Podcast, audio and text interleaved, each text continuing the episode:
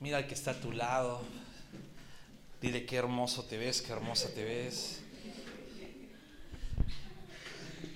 Ya saben, corazón alegre hermosea el rostro. Y si ves a alguien feito, no es que esté feo, sino es que está triste. ¿Ok? ya están preguntando, ¿y estás triste? No. Hay algo muy. Hay, hay algo común que tenemos todos, y yo no sé, pero a mí sí me encanta. Y creo que todos tenemos una debilidad por algún plato. ¿no? Todos tenemos así, tenemos nuestro plato favorito que lo vemos y decimos, wow. ¿no?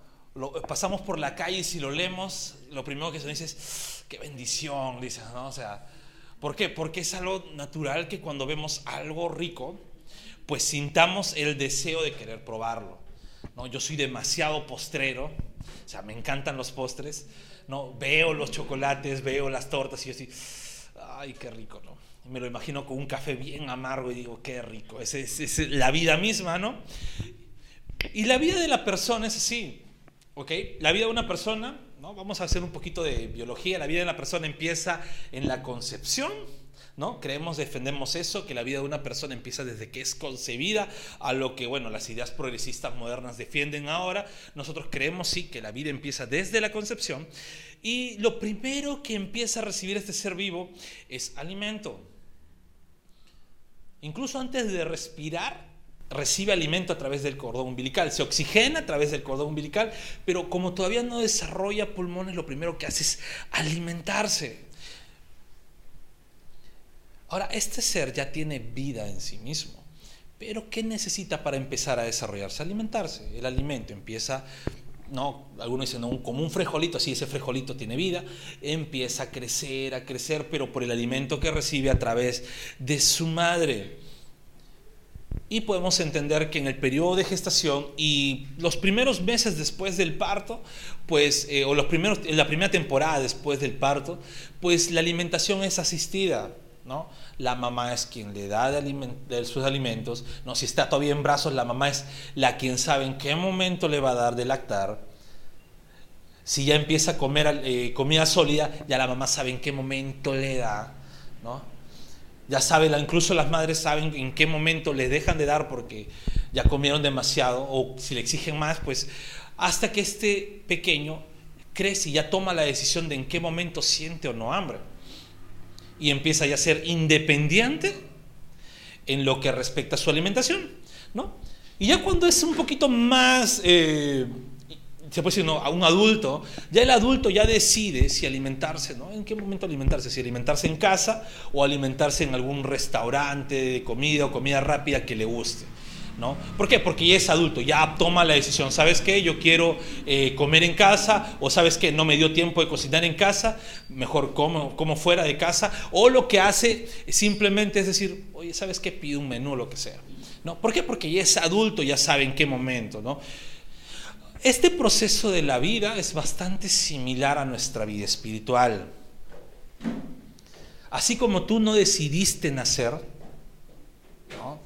Es Dios quien permitió que tú nazcas, es Dios quien permitió, y bueno, tus padres hicieron el trabajo, pero es Dios quien permitió que tú nazcas. Asimismo, en la vida espiritual, nosotros no decidimos cuándo nacemos de nuevo. Es Dios quien transforma nuestras vidas. Llega a nosotros y de un momento a otro tú dices, ¿qué pasó? ¿Por qué siento esta necesidad de Dios? ¿Por qué siento esto de buscar a Dios? ¿No? Y a veces no entendemos cómo obtenemos nuestra nueva vida.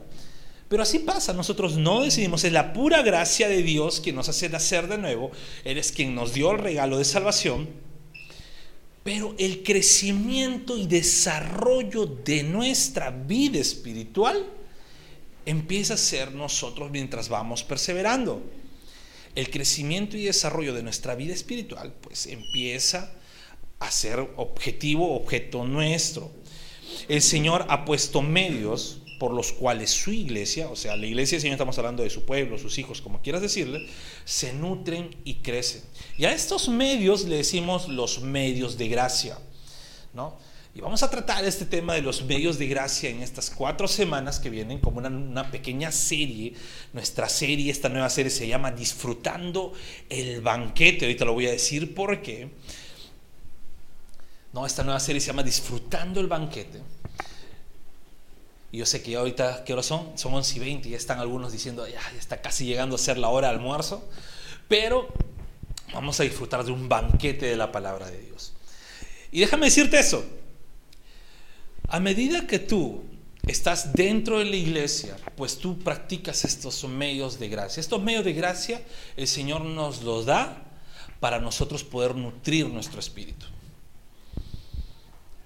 Para nosotros poder alimentarnos. Y es indispensable. Estos medios el, el Señor permite dentro de su iglesia. Y estos medios son administrados por medio de su iglesia ya sea la iglesia universal o la iglesia local, pero son los medios que se administran a través de la iglesia. Por eso es importante que congreguemos. ¿No? Y siempre vamos a decir, no hay llaneros solitarios en la Biblia, no existen nuevos Juan Bautista. ¿Okay? El Señor dijo que el último profeta era Juan el Bautista. No hay otro llanero solitario que se vaya al desierto a estar solo, no. El Señor proporciona a su iglesia para que por medio de su iglesia estos medios de gracia nutran también a sus hijos.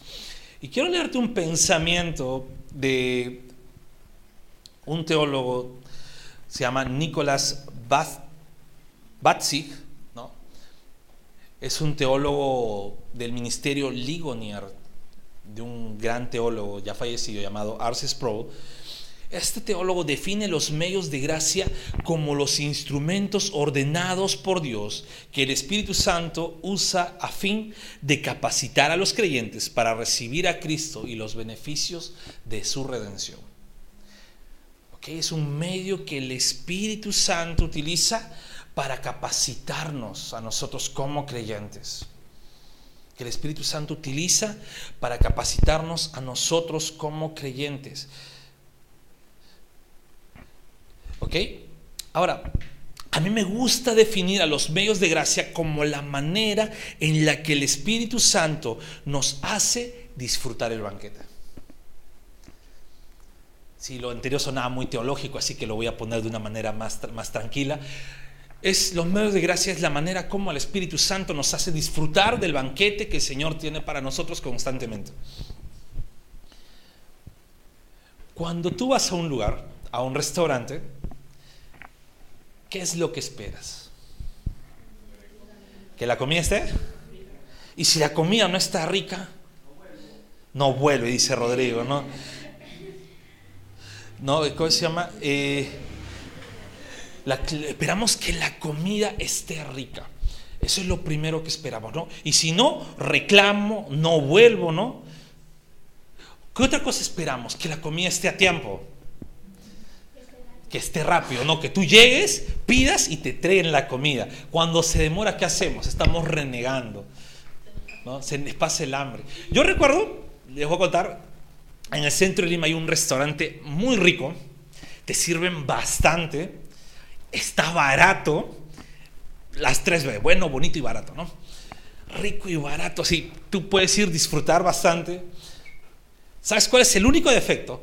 Que si estás en hora punta se pueden demorar hasta una hora y media para traerte tu plato. Y tú estás sentado, lo peor es que te cobran por adelantado. Te cobran por adelantado. Tú llegas y te dicen, ya, este es tu paga. Y tú dices, ya, pagas. Y luego estás, ¿quién era el mozo que me atendió para decirle que venga rápido? Porque es bastante grande ese restaurante. Y luego cuando te traen tu plato, como dicen, o ya se te pasó el hambre, o estás renegando, Recuerdo muchas veces haber ido con mi esposa y mi esposa, ¿dónde está? ¿Dónde está? yo, tranquila, tranquila. No, pero ya mira, media hora. ¿A qué hora voy a comer? Ese me pasó el hambre, ya no quiero. Me dice, sí, pues ya no te van a volver la plata, ya pagamos. Ya cuando le traen está tranquila, se le baja, ¿no? se le baja lo oro. Pero estamos constantemente buscando cuando vamos a un restaurante que sea rápido, que la comida esté sabrosa, ¿no? que podamos disfrutar. Entonces, yo quiero decirles eso. De la misma manera, cuando llegamos a la iglesia del Señor, es como si estuviéramos llegando a ese restaurante. El restaurante en sí solo como local no sería nada sin la comida que se da. Y la iglesia de la misma forma, si solamente es un caparazón, no sería nada si los medios de gracia que están dentro de la iglesia no son bien administrados. No puedes disfrutar el banquete. Entonces, así como solo un nacido vive y disfruta los medios de gracia, los medios de gracia, así tú disfruta. Si estás vivo, disfruta la comida. Y ese es el título del mensaje de hoy. Si estás vivo, disfruta la comida. Y yo quiero decirte algo, porque de repente, ¿no? Si tú eres de, los que son aplicaditos, ¿no? Dices, ah, voy a averiguar, el pastor dijo medios de gracia, voy a googlear ahora mismo, estoy googleando ya qué cosas son los medios de gracia, te vas a encontrar que hay una disputa, hay algunas diferencias. ¿Cuáles son los medios de gracia? Los teólogos, algunos como Charles Hodge, mencionan que hay cuatro medios de gracia. La palabra, eh, los sacramentos, que es el bautismo y la Santa Cena, y la oración. Otros teólogos como Luis Berkhoff mencionan que no, solamente es la palabra y los dos sacramentos, o sea, hay tres. Y Wayne Gruden en su teología sistemática menciona que no podemos ser tan minúsculos en ese tema si no hay más medios de gracia como la adoración, la comunión, la consejería y más. Entonces, como iglesia local, ¿ok? Vamos a optar por la postura de Hodge y vamos a utilizar estos cuatro medios de gracia. La palabra, los sacramentos, el bautismo y la Santa Cena, y la oración, ¿no? Ya que creemos que indirectamente los demás medios llegan a este punto. Cuando nosotros estudiamos bien la palabra, nos es, nos es administrada bien la palabra, cumplimos con los sacramentos de manera correcta y estamos en una vida llena de oración, creemos que nuestra vida de adoración, que es otro medio de gracia, está activa. Y así constantemente, ¿no?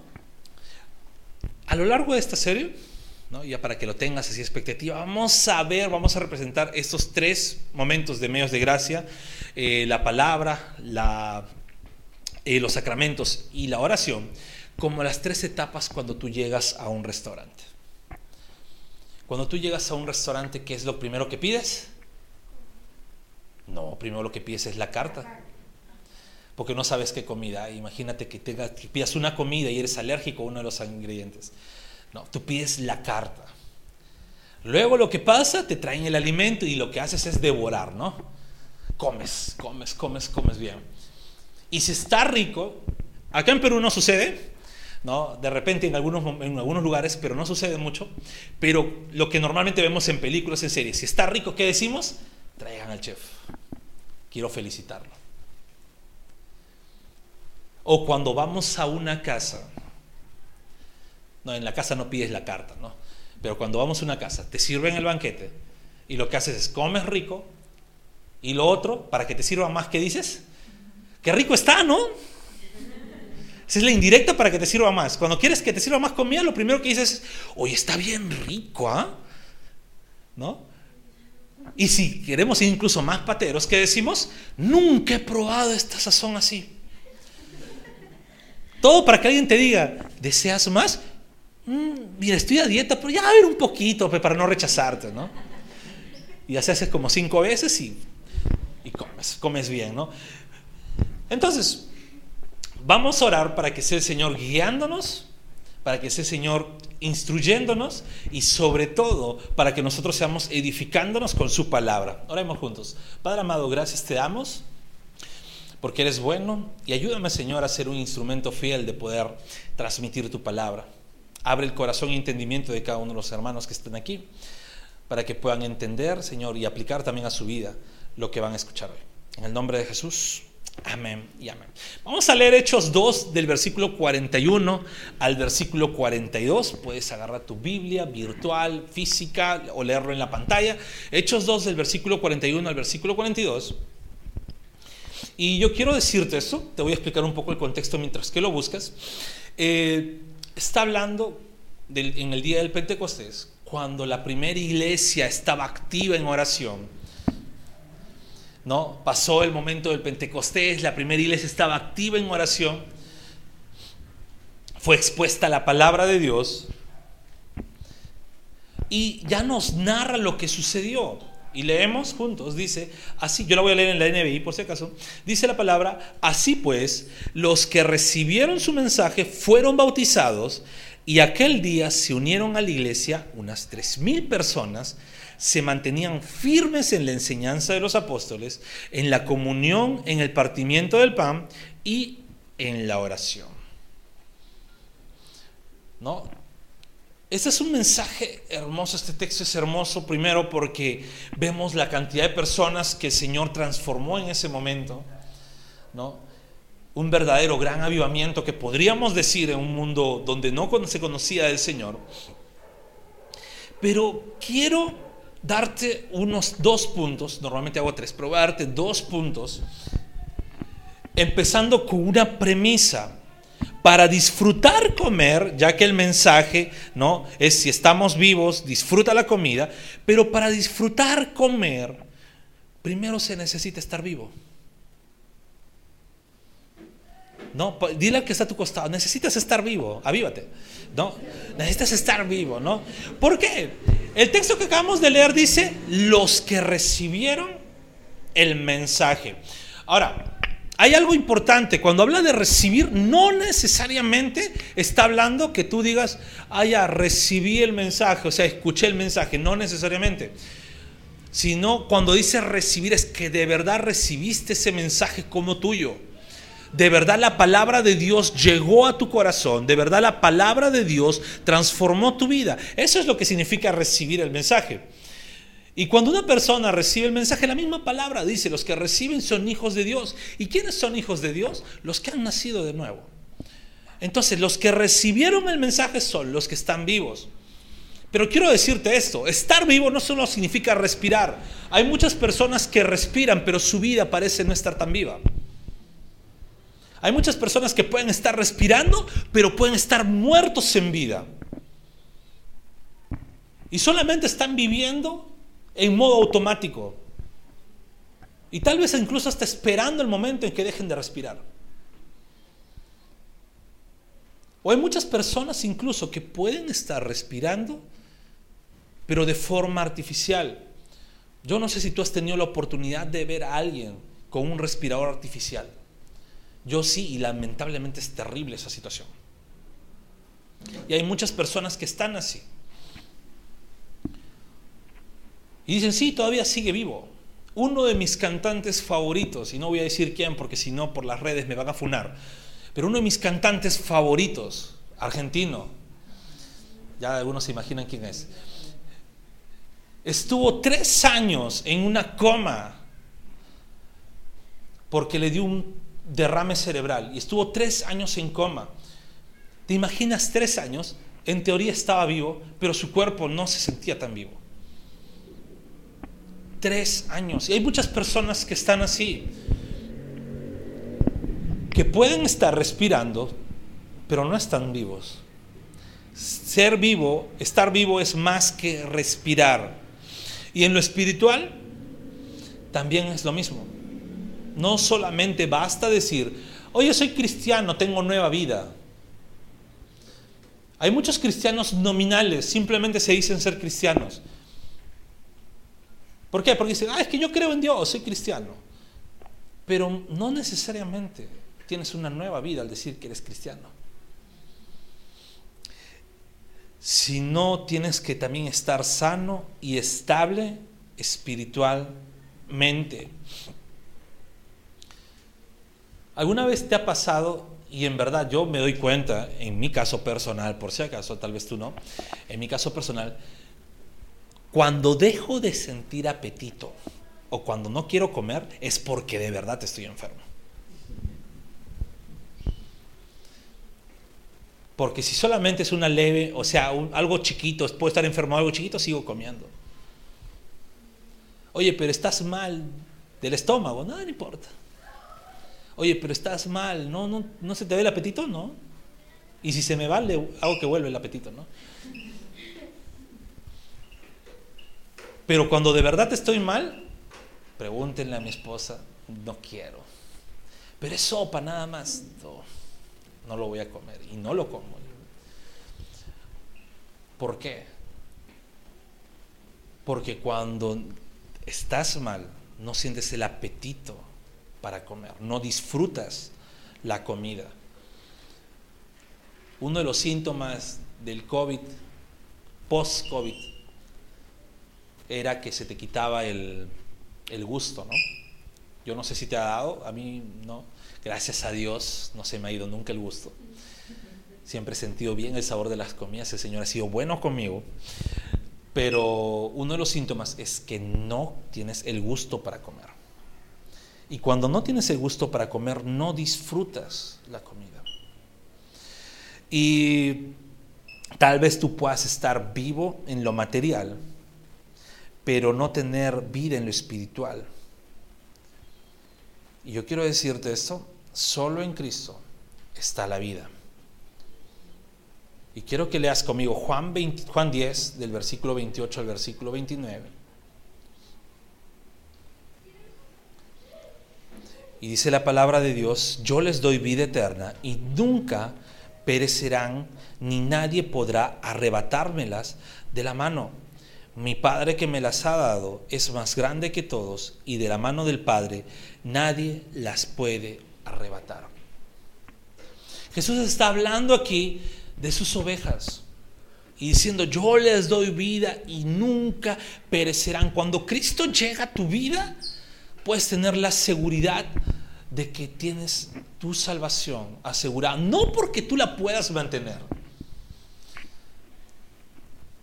no porque tú la puedas mantener, no porque digas, ah, yo cuido mi salvación y constante, no, no, no, no, ya lo hubieras perdido hace rato y jamás lo hubieras vuelto a recuperar.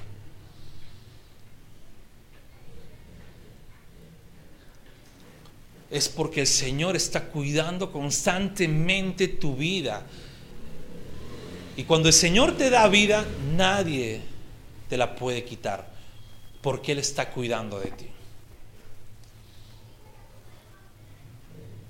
Dios está completamente a tu cuidado cuando Él está contigo. Y tú puedes decir, pastor, pero mira, me va, me va mal. Mira, pero ha pasado muchas cosas. Pero yo quiero decirte, mira tu vida y fíjate cuántas veces Dios ha sido bueno contigo, que te ha guardado a pesar de todo lo que pueda haberte pasado. Yo sé que más de uno, ¿no?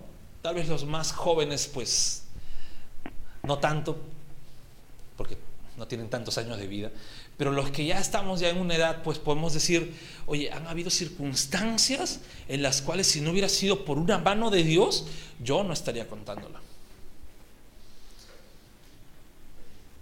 Y yo voy a contar una circunstancia mía de cuando tendría unos 11 años, 10 años. No sé si mi madre sabrá esto, pero si no, ya me va a caer un correazo después. Pero cuando yo era, estaba en esa edad, pues salió de moda nuevamente la bicicleta. Mi tío agarró y dijo, ya vamos a arreglarte tu bicicleta. Yo feliz con mi bicicleta. Estábamos manejando con mis amigos. Mi bicicleta tenía un problema el freno no estaba bien. Mi tío me dijo, por si acaso todavía no manejes en bajadas porque no está bien el freno. Entonces, hasta que compremos, tranquilo. Pero dile eso a un niño de 10, 11 años con una bicicleta y un montón de amigos jugando con sus bicicletas que acordaron irse por la bajada. Yo dije, no hay problema, soy bueno manejando bicicleta, no hay problema, hago la frenada de la moto, ya, la había practicado bien, entonces sí me salía. En una de esas bajamos con todos mis amigos y hubo uno, mira, hubo uno que hizo la frenada antes que yo y yo choqué con su llanta y yo me voy de brazo y me caigo y me arrastro. No, gracias a Dios no me, no volteé, sino me arrastro. Yo dije, ahora me paro y este no la cuenta, porque me hizo caer, dije, no. Pero de ahí le agradecí primero a Dios y luego a Él. ¿Por qué? Porque cuando caigo de brazo, pasa un carro muy cerca de mi brazo. Y eran dos cosas. Ya vi la cara de mi mamá. Eran dos cosas. O el carro me pasaba encima, o si yo caía 10 centímetros más adelante, el carro me daba en la cabeza. Y es una anécdota que yo recuerdo y digo, cuán bueno ha sido Dios que me ha cuidado en ese momento que tal vez en otras circunstancias no la contaría. Yo te animo que tú recuerdes eso. Ahora, si es Dios es así, que en nuestra vida material que es corta, en nuestra vida material que es corta, recuerdo cuando eh, David predicó, dijo, no, el tiempo es corto, no el tiempo que tenemos en la tierra, ¿cuánto? 70 años. Sí, es corto para la eternidad que tenemos con Dios. Y Dios nos cuida en nuestra vida corta aquí en la tierra. ¿Te imaginas cuánto más cuida el Señor nuestra vida cuando Él nos la da? Nuestra vida espiritual. Disfruta el banquete porque estás vivo. No dejes de disfrutar el banquete porque tienes la vida. Y si por ahí tú dices, oye, pero no puedo disfrutarlo, pues mira bien qué lados de tu vida no permiten que puedas disfrutar el banquete que el Señor tiene para ti. Tal vez lo emocional no está estable, pues busca ayuda con Dios. Muchas veces incluso lo económico afecta nuestras vidas y estamos tan preocupados en el aspecto económico que no nos deja disfrutar nuestra vida plena en el Señor. Pues busquemos que sea el Señor quien nos ayude. Y si hay cosas en lo espiritual que no nos dejan disfrutar el banquete del Señor, pues busquemos ayuda con el Señor. Y esto me lleva a mi segundo punto. Es que para disfrutar el banquete, para disfrutar la comida, se necesita un lugar correcto. En el texto de Hechos que leímos dice, se añadieron a la iglesia. Quiero decirte esto. No se necesita ser eticoso para escoger el lugar donde vas a comer.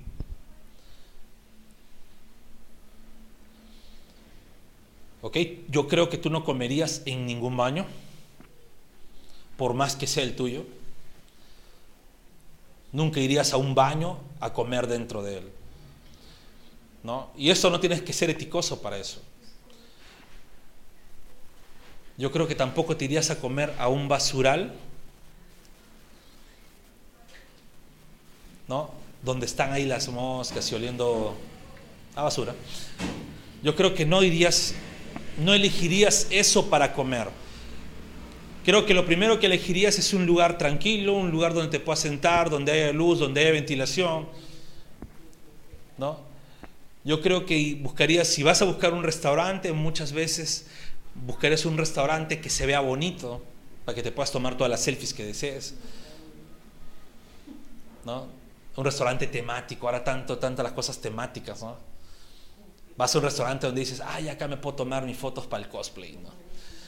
Y empiezas así buscando, ¿por qué? Porque ya no buscas solamente esto, buscas un lugar correcto para comer. Y si lo vas a hacer en tu casa, pues buscas también el lugar correcto en tu casa. Muchas veces pueden ser incluso hasta en tu misma cama, pero buscas la comodidad donde puedas acomodar bien tu plato, donde puedas disfrutar bien la comida pero se necesita para poder disfrutar un lugar correcto. No puedes comer en cualquier lugar, ¿no? No puedes estar disfrutando tu manjar en el basurar, en, un baño público, ni siquiera en tu, en tu propio baño. Pero quiero decirte esto, el lugar correcto no necesariamente es la cocina más lujosa, el restaurante más caro. El lugar correcto para que puedas comer es un lugar donde haya comodidad, los recursos, los cubiertos, la tranquilidad donde tú puedas comer y disfrutar la comida. Ahora, cuando el Señor otorga la iglesia para que sea ese lugar correcto donde tú puedas disfrutar el banquete que Él tiene para ti, es el trabajo de toda la iglesia ser ese medio por el cual esos medios de gracia sean efectivos para todos. Quiero leer contigo Hechos 2 del versículo 43 al versículo 47. Es lo que le seguía al primer versículo que hemos leído. Dice la palabra, todos los creyentes estaban juntos y tenían todo en común. Vendían sus propiedades y posesiones y compartían sus bienes entre sí según la necesidad de cada uno. No dejaban de reunirse unánimes en el templo ni un solo día De casa en casa partían el pan y compartían la comida con alegría y generosidad, alabando a Dios y disfrutando de la estimación general del pueblo. Y cada día del Señor, el Señor añadía al grupo los que iban siendo salvos. Mira, fuera de lo que dice, porque tal vez alguno se asusta por ahí, uy, pastor dice que tenemos que vender nuestras casas para... No, no, no, no, no estoy diciendo eso. Ok, no, no, vas a, no debes vender nada, no te preocupes. Ok, ahora, hay algo que te quiero decir. Lo que ilustra el texto aquí es lo bien que pasaban las personas dentro de la iglesia conviviendo unos con otros. Cuando te decimos, oye, ¿sabes qué? Los, los, lemas de la iglesia, estás en casa, somos familia, no es simplemente por el hecho de que queremos decirte, ah, es un cliché. No, no, no. Es porque de verdad queremos lograr eso. Cuando te decimos, oye, mira al costado y sonríe al que está a tu lado, ¿no? No queremos, no, no, no, no, queremos, no queremos simplemente que sea, oye, ¿sabes qué? Esto, no, queremos que la persona que llega a la iglesia, pues se sienta así, se siente un ambiente donde sabe, oye, ¿sabes qué? Aquí me van a atender bien, aquí voy a estar bien. Cuando tú llegas a un restaurante, aunque sé que en toda esta locura de los restaurantes temáticos hay un restaurante donde pagan para que te insulten, ¿no? El restaurante, la temática es que te pagan para que el mesero, el cajero y todos te traten mal. Pero fuera de, de, esa locura temática, que es un caso particular, tú si vas a un restaurante y el mesero te atiende con mala cara, ¿qué haces? O te vas o le reclamas. No, dices, oye, por favor, ¿no? La típica del peruano, ¿cuál es decirle? No, ¿estás aburrido de tu trabajo? Porque pareciese, ¿no? Y no puede pasar eso dentro de la iglesia, de que tú llegues y veas a alguien que se... La persona que te atiende, imagínate, ahorita aquí nos ha, servido ahí Brian, imagínate Brian en la, en la, entrada, que nos ha servido Brian, está con su bella sonrisa, con su cartelito, recibiendo a todos. Pero te imaginas que Brian esté en la puerta y esté, pasa, pasa.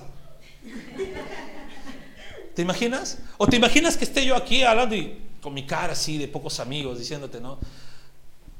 Diciéndote, sí, el Señor es bueno. Y con una cara así.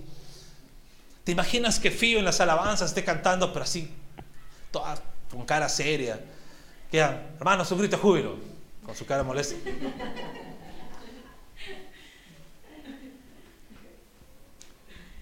Cuando el Señor pone a disposición su iglesia, lo hace para que podamos disfrutar de su banquete.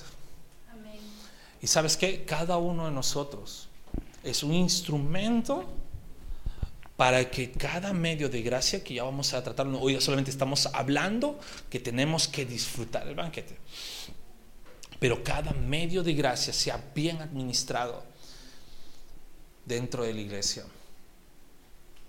Cada uno de nosotros somos responsables de ello. El Señor nos ha puesto en la iglesia, con esto termino, el Señor nos ha puesto dentro de su iglesia. Primero, porque Él nos sacó de ese lugar oscuro donde estábamos. Dios es quien nos saca de ese lugar oscuro. Cada uno ha tenido su propio lugar oscuro. No hay motivo de comparación de, quién era el lugar más oscuro, no. Todos hemos estado en un lugar oscuro que no teníamos tal vez una salida clara no teníamos una salida, una visión hacia dónde ir, pero el Señor en su gracia de ese lugar oscuro nos saca y nos dice, ¿sabes qué? Ven para aquí.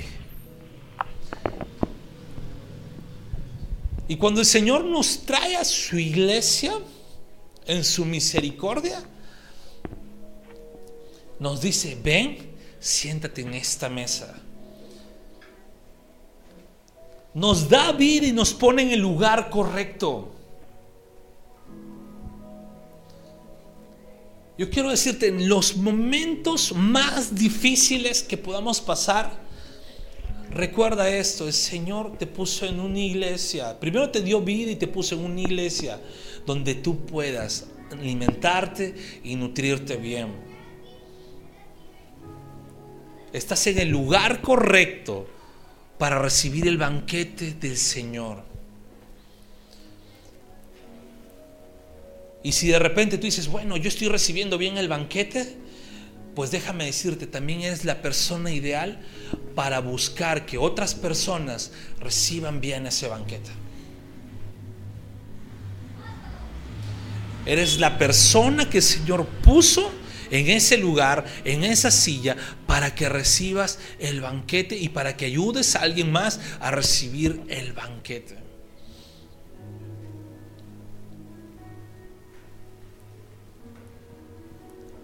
Hay muchos problemas afuera en el mundo. Hay, mucho, hay muchos, muchos problemas, muchas dificultades, pleitos, guerras, protestas y todo lo que todo cada problema que pueda haber. Y el mundo, ya hemos pasado nuestra serie Cosmovisión y vemos que una de las respuestas es que de las preguntas es qué le está pasando al mundo, cómo lo podemos solucionar.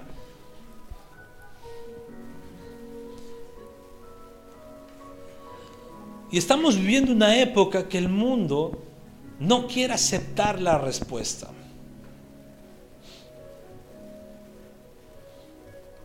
El mundo no quiere aceptar que lo que le pasa es que está alejado de Dios. Y el mundo no quiere aceptar que la única solución es que Cristo llegue a sus vidas. Y eso mismo se puede trasladar hacia una sola persona. ¿Qué le está pasando a mi vida? ¿Y cómo la puedo solucionar?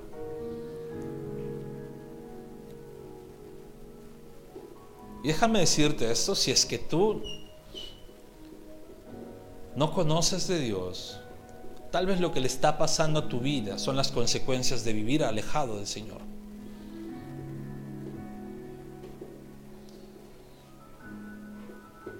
Y vivimos en un mundo de consecuencias. Si yo tiro algo, se puede romper. Imagínate, yo tiro un vaso de vidrio, se rompe el vaso de vidrio, es la consecuencia. Puedo barrer, pero una de las consecuencias puede ser que un pedazo no lo haya barrido. Y si pasa alguien y se cae, y se cae con la mano en ese pedazo de vidrio, se va a cortar. Y así pueden haber circunstancias que generen más consecuencias, consecuencias tras consecuencias, consecuencias tras consecuencias. Y llegan incluso a llegar a nuestras vidas. Muchas veces vivimos en un mundo que está tan dañado que hasta lo que nos suele pasar termina siendo consecuencias de lo que sucede al mundo. Pero frente a todo eso, la gran causa de, lo que, de las cosas malas que le suceden a este mundo es la ausencia de Dios en el mundo. Y no es que Dios haya decidido alejarse, es que el mundo decidió darle la espalda al Señor. Y muchas veces termina siendo así con nosotros. Muchas veces lo que hacemos no es que Dios se aleja de nosotros, es que nosotros le damos la espalda al Señor.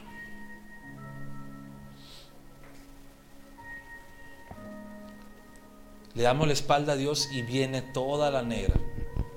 Se nos viene todo. La noche oscura. Se nos viene la noche, empiezan los problemas, empieza el caos en nuestras vidas. Pero quiero decirte esto, la única solución viable, no haber otra solución, pero la única solución viable para todo es que Cristo llegue a tu vida o que Cristo sea el centro de tu vida. Es lo único que puede solucionar la noche oscura que podamos tener. Si estás vivo, disfruta el banquete. Pero si no, déjame decirte que el único que te puede dar vida para ponerte en el lugar correcto y puedas disfrutar el banquete es el Señor. Oremos al Señor. Padre amado, gracias quiero darte. Gracias por tu palabra, Señor. Tu palabra es fiel y, Señor, creemos que tu palabra es la que transforma nuestras vidas. Dios, necesitamos de ti. No hay nada que pueda llenar nuestras vidas salvo tú. No hay nada que pueda llenar nuestra existencia salvo tú. Dios, ayúdanos. Ayúdanos y danos esa Danos ese deseo, Señor, de, que podamos dejarnos ayudar por ti. Cambia nuestras vidas, Dios. Y gracias porque tú eres quien nos pone en el lugar correcto. Tú eres quien nos pone en el lugar correcto para poder, Señor, recibir esos medios de gracia que nos nutren y nos enseñan, nos llevan a disfrutar, Señor, de cada beneficio espiritual que tú pones en nuestras vidas. Gracias, Padre. Gracias por todo, Señor. Gracias por todo lo que haces en nosotros. Y Dios, te pido, Señor, por cada persona que escucha por primera vez tu palabra te pido para que tú, Señor, puedas transformar sus vidas y ellos puedan correr hacia ti, Señor. Toda la gloria es tuya, toda la honra es tuya. Iglesia, nos ponemos de pie para poder adorar a nuestro Dios. Thank you.